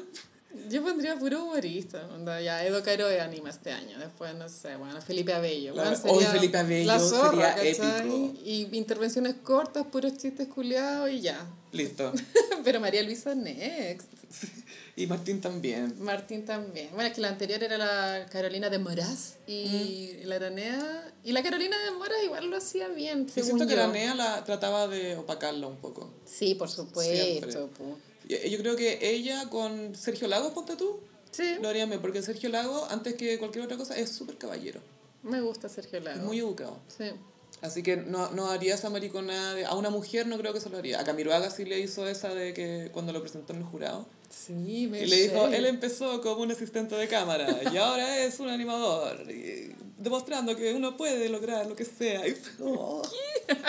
Manso shade, Camiroaga ahí levantándose. Me shade. Manso shade. Y en Iconic. Uno de los grandes regalones del festival Sí. y para quien para él en lo personal ha sido igual un hito en su vida por distintas razones. Sí, él ha hablado del festival con su psicólogo. Absolutamente. Es Luis Miguel. Luis Miguel, Ah. el sol de México. Luis Miguel, la última vez que vino fue el 2012. Yo me acuerdo como si fuera ayer. Ay, sí, yo también. Que Anita estaba en el público. Sí, y justo cuando solía, cuando cantaba No hizo un lazo entre tú, y yo, sale Kenita atrás de las minas con un cartel. Como que justo le tiran una luz en la cara. Sí, no justo le llega la luz y ella está feliz cantando, le importa un pico, como filo, a Luis Miguel, bacán. Porque fue icónica esa presentación. Pero él ha hecho muchas presentaciones en Viña. Pero eh, bueno, la última vez que vino a Viña fue el 86, que es igual, bueno, Rosy Pérez, si ustedes vieron la serie o conocen la vida de Luis Miguel, él se supone que se iba a reunir con su mamá Sí. en Viña para esa vez del 86 y su mamá nunca llegó. Nunca llegó. Tristísimo. Y tres años después, eh, Luismi se tomó como un break, Hizo la transición de, de adolescente a hombre. claro, de voz de niño a su voz más un poco más adulta. Todavía no suena Sí. full grave, pero tiene 19 años y su voz está más, ya, ya cambió. Que este ma- es un tema igual para los artistas niños que, que parten muy chicos. Sí, bueno. Justin Bieber también le pasó. Pero lo hizo bien. Sí, lo Todavía hizo suena bien. bien. Sí. Pero, Michael eh, Jackson también. Michael Jackson también lo hizo bien. Y eh, Luismi hizo con esa voz Sí. el disco Un hombre busca una mujer. Ay, me encanta. Icónica portada donde él eh, aparece sin polera, con los brazos cruzados, Sí. apoyado contra una pared azul. Full bronceado. Chascón cual Tarzán, pero Es un Tarzán. es icónico. Yo lo tenía en vinilo ese disco. Un amigo lo tiene en vinilo. Sí. Bacán. Eh, y vino a un programa que se llama Siempre, lunes. Esto debe ser como el, el proto viva el lunes, yo creo, ¿no? Había que hacer algo los lunes. Los lunes era tema. Los claro. lunes son tema, tema país. Acá Chile todavía está en dictadura Sí. y eh, anima. Bodanovich, hoy el viejo fome. Ay, es un animador de kermés. Es tan empaquetado y como con un look como Richard Gere, pero pobre. Pobre. Pero todavía le queda un poco de negro. Y un pelo como mucho volumen. Esos, pe- esos pelos eran de peluquería, yo creo. Era como Le hacían brushing. mucho brushing, sí. Bueno, y canoso. Pero y es que era él, canoso. él tiene una gran cabeza de pelo. Sí. Yo creo que se la envidian los otros. Porque no tiene ni entradas. O sea, No. debe tener un poquito, pero, pero tiene una gran cabellera. Está por ahí con Coca Mendoza. Él es la versión cana de Coca Mendoza. Y tiene unos tics para hablar tan Ah, desagradables. ¿Por qué habla así? Bueno, ¿por qué habla así? Anda, basta, señor, hable normal. Yo creo que es su sello. Bueno, la cosa es que ese programa no tenemos idea cómo era, pero el, el capítulo que vimos, que fue Luis Miguel en el año 89, eh, la escena es como un auditorio, por así decirlo, Sí, están en un auditorio, están en un escenario con dos taburetes. y unos pisos así... fo- De bar. Fome, una hueá penca, cagar, incómodo, porque aparte en los pisos, claro, como no te podía apoyar la espalda, está ahí todo el rato como moviéndote. Chapa, Y por esto quizás Luismi le toca mucho la pierna a Bodanovich durante entero. toda- y lo mira con unos ojos. Pero espérate, hay que decir algo del look de Luismi. Sí, Luis me está blackface. Haciendo shitface, porque es como color caca. Está con... Demasiado negro, weón. Ya, que siempre eh, su look era bronceado, pero parece que esta vez no se sentía suficientemente bronceado y está pintado. Su cara es como literalmente un color y ojos y dientes. y mucho sudor. La wea como Apu. claro, es como Apu. Y el cuello de su camisa está entero manchado café. ¡Qué asco! Porque se le sale la base. Y aparte, claro, da una sensación de que hace mucho calor en el estudio, porque los dos Obvio. están como full, como que Y él Luis está con un traje cromo que no respira no, nada. No respira nada. Y como que con la mano se trata de abanicar todo el rato y está con la boca abierta. Yo me imagino que tiene un tufo a copete mal. Sí, porque son los otros gossiperis. El estado de Luismi... Eh, Tiene un estado alterado de la conciencia. no sabemos si... No, no le afecta mucho para hablar. Yo, yo, Es que es la juventud, y es que a los 19 Sí. años igual puede estar hecho pico y filo. sí, yo, yo creo que esto... No sé si está jalado, pero... Sí, todo indica es que tiene tics en la boca. Sí, se toca mucho los labios, sale con la lengua. Eh, me da mucha risa como mira Bodanovich. Lo mira como, como con deseo. Como cuando se lo mira así como, como que ni siquiera pestañea y como que sube y baja los ojos mirándolo. Le faltó poco para tocarle el paquete a Bodanovich. Y lo peor es que Bodanovich, como es Bodanovich, empieza a decir, bueno, la canción se llama Ahora te puedes marchar, pero tú te vas a quedar, no te vas a marchar. Ven, traigan un par de taburetes para que conversemos de la vida, de los sueños, de, de tu disco. Guión penca. Atroz, y hace como esos eh, segways, se llaman, como, atajos o caminos hacia estos como chistes o canciones que son tan arjonescos, siento yo. Me dicen que buscas una mujer. Puedes cantar un poco. A ver cómo dice. Aquí te acompaña, ¿quién? El maestro Horacio Saavedra. Ya era pelado. ya era pelado. Bueno, y Bodanovich ya era viejo, onda, como que es el, como Celine Dion, siempre fue viejo. Siempre fue- Es que ese es el tema, como es canoso. La cagó.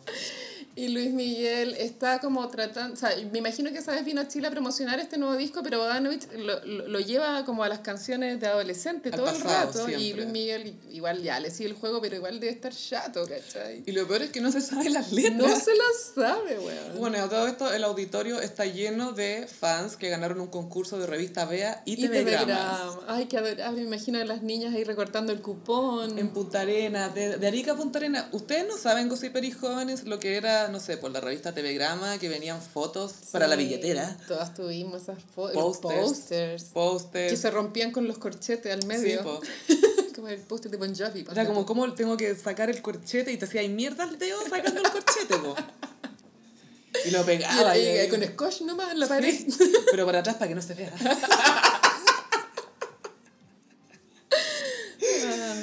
Entonces estas cabras mandaron esto, estas cuestiones de lo- la- la- Sí. para el concurso y ganaron y fueron para allá. Pero y- obvio que la- las tres primeras filas eran puras sobrinas y hijas de los buenos de la Sí, tele. po, eran puros Sí, ejecutivos. De hecho, así la Cecilia Menábar conoció a Cerati, porque era sobrina de un loco Ah, de po. una radio. Y lo vi ahí, sí, po. A pituta. A pituta, la buena, cuica. A Cuica pituta sexual.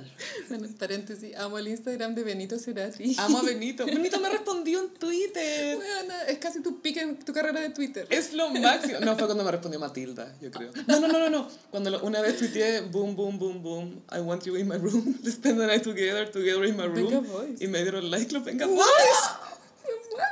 O sea, googlearon la letra.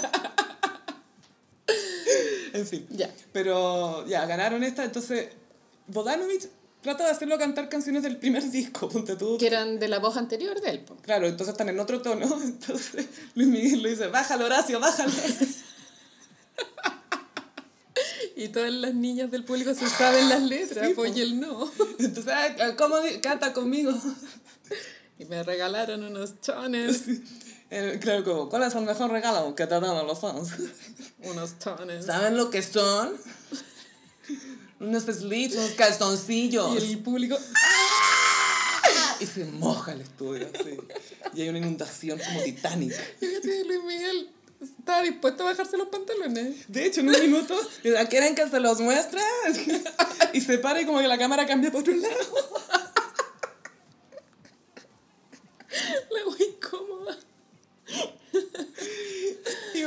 Como que ya, Luis me empieza a cantar y Bodanovich empieza a parar. Bueno, ¿y qué pasa con...? Y Luis me empieza la segunda estrofa. Y sigue cantando. Cero coordinación. Y canta contigo aprendí entera. Un nivel de improvisación amateur a cagar. Y lo, lo más cuático es que la voz de Luis mi impecable. Y bueno, no, no, es que es como Mariah, es como que Sí, es heavy porque... Claro, perdió alguno, su registro más alto, que era, no sé, pues, el cantar como con ese falseto Sí, como- silbido como el de Mariah. pues, como ¿cachai? palabra de honor cuando sube mucho. Ah, Sí, ahí. De hecho, como esa canción la cantó, pero hizo como improvisaciones Sí. distintas y las como salvó que no, ya no podía cantar esa. Pero la salvó nota. demasiado bien. Es que es Luis, es Bueno, que. talento. Y lo peor es que nosotros veíamos esto y era como, guajaja, qué divertido, que está jalado y todo, pero empezaba a cantar y nos quedábamos calladas y mirábamos y era como, este tiene it, tiene demasiado it. No sé lo que it es, pero lo tiene. X Factor. Tiene, es, impresio- es el sol, es impresionante, porque es que eso es lo más heavy, que está en una, con un aspecto terrible. Es como con la peor caña. La peor caña tan, En con el blackface, peor lugar deshidratado. con Bodanovich. con traje cromo, como con el que se casó Manolito Neira, never forget. Transpiradísimo. Mirando a Bodanovich con cara de amor. Sí. Le habla muy cerca. Le habla muy serio, ah, tú te acuerdas, sí te acuerdas, ¿no? Como te que acuerdas. le invade el, el espacio, el, el aura que uno tiene se le invade todo Pero el se rato. le invade constantemente. Obvio que le tiró la tufada todo el, todo el show. Yo creo que después de eso fue que Bodanovich descubrió el biomagnetismo, como para sanarse de esta experiencia de tener a Luis mi carreteado encima. Ah, y guaguito de Luis, mi todavía tenía sus dientes separados, po, arriba y abajo. A los dos lados, sí. Porque después se, se operó. Piró, se lo juntó. A mí, a mí me gustan, eran tan característicos. Es que es un, es un estilo de belleza como francesa, eso como tener los dientes separados. Pero ¿Sí? no sé para qué se los juntó. Pero Madonna bueno. nunca se lo juntó, sí. Madonna sí también se los juntó. Ah. Sí.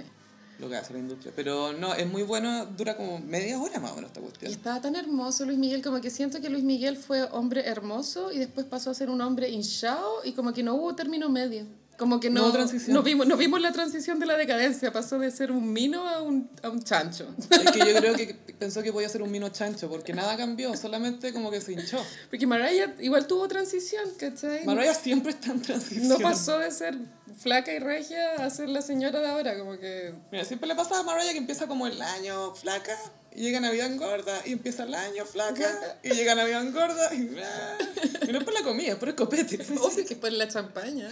Y por todas las tortas de celebración que tiene ahora por All I Want for Christmas is You. Todavía está comiendo galletas de Navidad la Mariah. Obvio, de la champaña. Pero sí, es, es impresionante la voz el, y, y que se nota que él tiene mucho carisma y, y bueno, también recurre mucho a esa cuestión de, ay, me voy con una de ustedes y ustedes cómo están y como que le tiraba las preguntas de vuelta al público. Eh, muy buen manejo del público y en un momento como que Ivanovich dice, bueno, como que hay buenas noticias, puedes contarlas o es secreto. Y es como ya le preguntó. No, y Luis me dice como, no, no, pero es que, ah, dijiste la parte que van a decir, te escuché hablando Sí, po". como que ya Luis Miguel dice, nada, que me llamaron por teléfono porque voy a cantar en italiano. Esa es como la gran noticia. Y Ivanovich, sí, pero yo escuché tu conversación y hablaste de muchas más cosas. Y es como que el loco escuchó toda una conversación por teléfono, súper sapo. Y Luis me lo vio como una forma de acercarse más todavía. Ah, ¿Escuchaste todo? Viejo sapo. Entero sapo. Y hay una parte que me da risa que dice, ay, pues yo pensaba que me iban a olvidar en estos tres años y que estoy como así. Y creo que en ese momento que a Badanovic se le para, la- la- como que se le prende la ampolleta, dice, que te vamos a olvidar, te voy a olvidar palabras de honor. y se canta palabras de honor así hermosas. Y le piden hits que claramente Luis Miguel ya no quería cantar, como No, Uno po. más uno, dos enamorados, es Fiebre de amor, disco, el buen ya no quería cantar esas mierdas, po. Ni siquiera estaban en su tono. po. Y después le tiran estas, no somos máquinas, bueno, Eh, los muchachos de hoy. los muchachos de hoy. Y Luis Miguel empieza a cantar en italiano, pero obviamente ni siquiera, te apuesto que pones un italiano escuchar eso, ni siquiera está hablando italiano. No, no. Está como improvisando. Es liliputense. Pero eso es, es, es- es una parte importante de- del talento de Luis Miguel, es su capacidad de improvisar. Sí, es que Luis Miguel entiende muy bien la, las escalas, como Mariah también, como otras voces así, Sí. que él entiende dónde están las notas a las que puede llegar en esa escala y las que no. Entonces rara vez desafina. Nunca. Si, si desafina es porque se te va la, la cuerda vocal, quizás, no sé, como, que, ah, como un spam, no sé, Sí, un chiripazo, pero, pero no es porque se equivocó de nota. Exacto. Entonces, no, es maravilloso. Hay- una canción, eso sí, que está silenciada por un tema de derechos. ¿Cuál será? No sé, pero filo, adelantan esa parte y después ven el resto porque no tiene desperdicio. No, muy buena la weá. Y aparte que es muy divertido ver cómo era la tele antes. Tan lenta. Muy lento. Y incómoda. Y, y todo lo que influye el animador en eso. Oh, weón. Cero capacidad también como de, de, de idea de lo que es un espectáculo, porque la escenografía es muy pobre, Gaya. Porque, sí, porque perfectamente podrían haber puesto algo, pero estar literalmente en un escenario negro, no hay nada. Eso, los colores, todo es gris, negro, como obviamente está en la tele. La tele en los 80 era lo más importante, porque allá hoy es que ármate una escenografía llena de colores y luces, po. Y lo más divertido es que solo una mina entregarle como un plato conmemorativo porque estuvo en el programa. Filo. Bandeja de plata, Sofi, la boca te queda donde mismo. Bandeja de plata. Y llega la mina y Luis mío como que le hace cariño en la espalda. Como que la toca. Te trajimos algo y yo como, ah, sí. Y es como, no, el plato. Ah, ah, ah, gra- oh, está, está muy lindo, gracias. Pues la mina se lo lleva y dice, me lo cuidas, ¿ah? Igual que la Ana Gabriel. Me lo cuidas. Es algo de México, yo creo. Y también Bodanovich le pregunta que si tuviera la posibilidad de tener una semana libre en su vida, lo cual ya la pregunta es eh, heavy. Es muy privada. Porque igual da a entender que Luis Miguel es un niño explotado que no ha parado en toda su vida. Y que es aceptado. Y una semana libre ya es una locura. Sí, y él dice que se iría a Italia a estar con su abuelo. Sí. Esa weá me dio pena. A mí también. Sí, a mí me, dio pena el tiro cuando dijo, si tuvieras una semana y como que ver la cara de Luis Miguel, Mm. porque es como, oh, ya sé lo que me preguntar. Y, Sí, pobre yo, hombre. no sé, yo no, yo no tiro proyecta que se acordó de la mamá. Obvio que se acordó de la mamá. Pobre Luis. Sí, y hablaba de Chile y de Viña y espero volver y ah, O sea, ya igual vuelto. Chile es importante para Luis Miguel. Bueno, sé que uno siempre cree que el- para los artistas es importante Chile, pero para, para él sí, porque igual si su público es solo latino, pues él nunca hizo el crossover a otros lados. Eh, y está el tema del festival, está la Kenita. Obvio que Kenita la quiso, pues. Entonces igual Sí. debe saber muchas cosas chilenas. Luis El Miguel vino. tenía una viña que le hacía su, el vino Luis Miguel. Sí, pues sí, él es sommelier eh, enseñado a sí mismo, es, eh, Ah. autodidacta. Wow. Y Sí. eh, un periodista que fue muy amigo de la Kenita Larraín, un español que sale en los programas Farándula, contó que a la Kenita todos los meses le llegaba una caja a su departamento de vino Luis Miguel. ¡Ah! ¡Qué detalle! Buen detalle. Sí. Hará eso con Jennifer Lopez. Zamorano todo could su- never. De partida no tienen una viña. Marcelo Ríos could never. No sé si le queda cara, literalmente. O el Marcelo Ríos que está feo. Bueno, el Kramer se rió, igual de la cara Sí. del chino Ríos. Sí, la cagó. Se rió el chino de río. Le puso el meme del gato. Sí, fu- fueron buenos los apoyos visuales de Kramer. weón. Puta Kramer. Pero en fin, tienen que ver este iconic de Luismi en Siempre Lunes. Entonces en YouTube ponen Ah. siempre lunes 1989 Luis Miguel. Y ahí les va a salir. Al toque. Y en... Mmm, como los signos zodiacales. Uh. Bueno, traje los signos del zodiaco como las canciones de Lady Gaga. Uh. Lady Gaga pronto a estrenar nueva música, nuevo disco. Y por eso hacemos este... Sí. No es porque se avecina la temporada Aries. También se viene temporada Aries. Prepárense. El, bueno, el último disco fue el, el Joan, que fue súper Fue su Woods. diferente en, en su carrera. Pero el Joan igual, a pesar de que no tuvo el éxito comercial esperado, como que le dio pie para que ella hiciera la película, el, eh, Star is Born. Yo no encontré tan terrible, ¿sabes qué? Como que fue una transición. Yo, siento, yo respeto a Joan, eso me pasa. Quizás no me gusta mucho, pero lo respeto. No, igual tiene que haber sido una determinación heavy sacar un disco que no era lo que los fans esperaban, como, no era como fan service. Por eso, lo hizo porque necesitaba hacerlo. Y lo Cambiar. hizo. Y eso Sí. es un artista. Así que Katy Perry, toma nota, ¿no? Déjala hasta con Orlando. Y bueno, y estrena nueva canción, se llama Stupid Love, creo que la otra semana, pronto. Sí, que se filtró. Yo yo escuché la que estaba filtrada, no sé si esta va a ser muy distinta y me gustó mucho. La disfruté. Sí, es, más, es como volver al origen. La disfruté caleta, fue como, esa es mi lady. Es bailable a cagarse. Es muy buena. En la era Joan quedó en el pasado.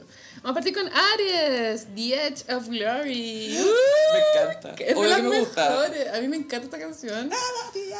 Hoy tiene tanta fuerza y el video es pobre, pero filo, omitamos el video.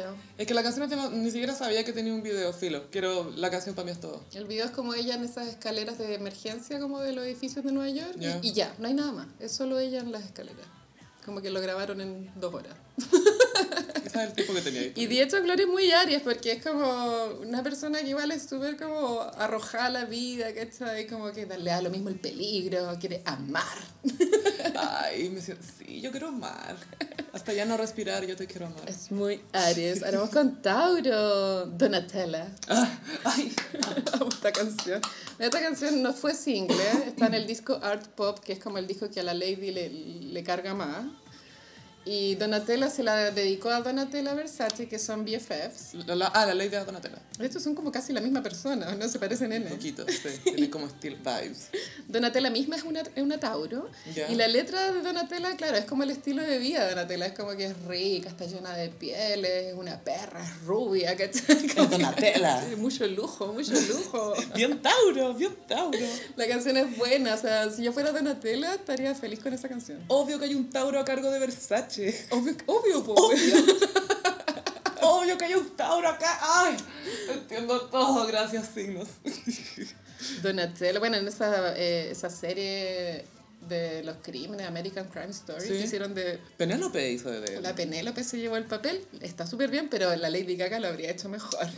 Hoy sí, la Lady lo hubiese hecho increíble. Si ella hace una, una historia como de la joven Donatella, bueno, y con maquillaje también la pueden hacer. Sí, con maquillaje. Pero insisto, bueno, ahora que estamos hablando de Donatella, vean la película de Lifetime, creo que la hizo, o Hallmark, no me acuerdo cuál de los dos, de Donatella, que eh, la Gina, eh, Gina Gershon hace de Donatella Versace.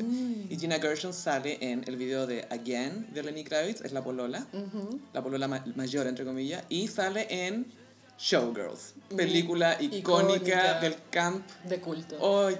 Gossiperi. Vean Showgirls y perdón. Y Donatella es como una glámgola igual. Es full glándola. Sí, Versace, yo creo que te ponía, a los 60 te ponían algo Versace, glándola. Glámgola, Listo. sí. Ahora con Géminis, Poker Face, Oh, obvio. Dos, sí. Read man, can't read read.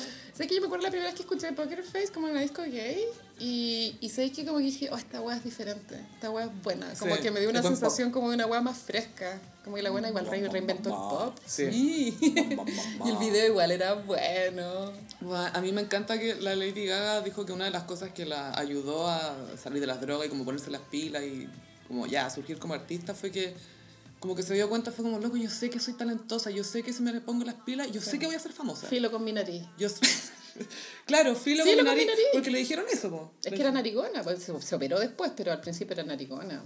pero pero ¿cachai? y la hizo y fue como Puro ñeque. Puro ñeque. Aries. ay ya quiero creer que yo soy tengo eso Ahora con cáncer, Million Reasons. Ay, sí, es Esta es como la balada. Bueno, cuando la Lady sacó Joan, eh, le faltaba una, una gran balada en su carrera. la power ballad Y esta es su power ballad, que en verdad a mí la letra no me, no me fascina. Como que encuentro que la metáfora es como un poco boba. Es como, tengo mil razones, un millón de razones para dejarte, pero necesito una para quedarme. Tiene algo con números, porque pueden haber 100 personas en una habitación. Y basta con que una. Hoy cuando le hicieron la recopilación de ese speech, Ay, daba mucho risa, bono. mucho cringe. Lo- como que obvio que se lo escribieron y se lo aprendió de memoria. No, yo creo que es de ella.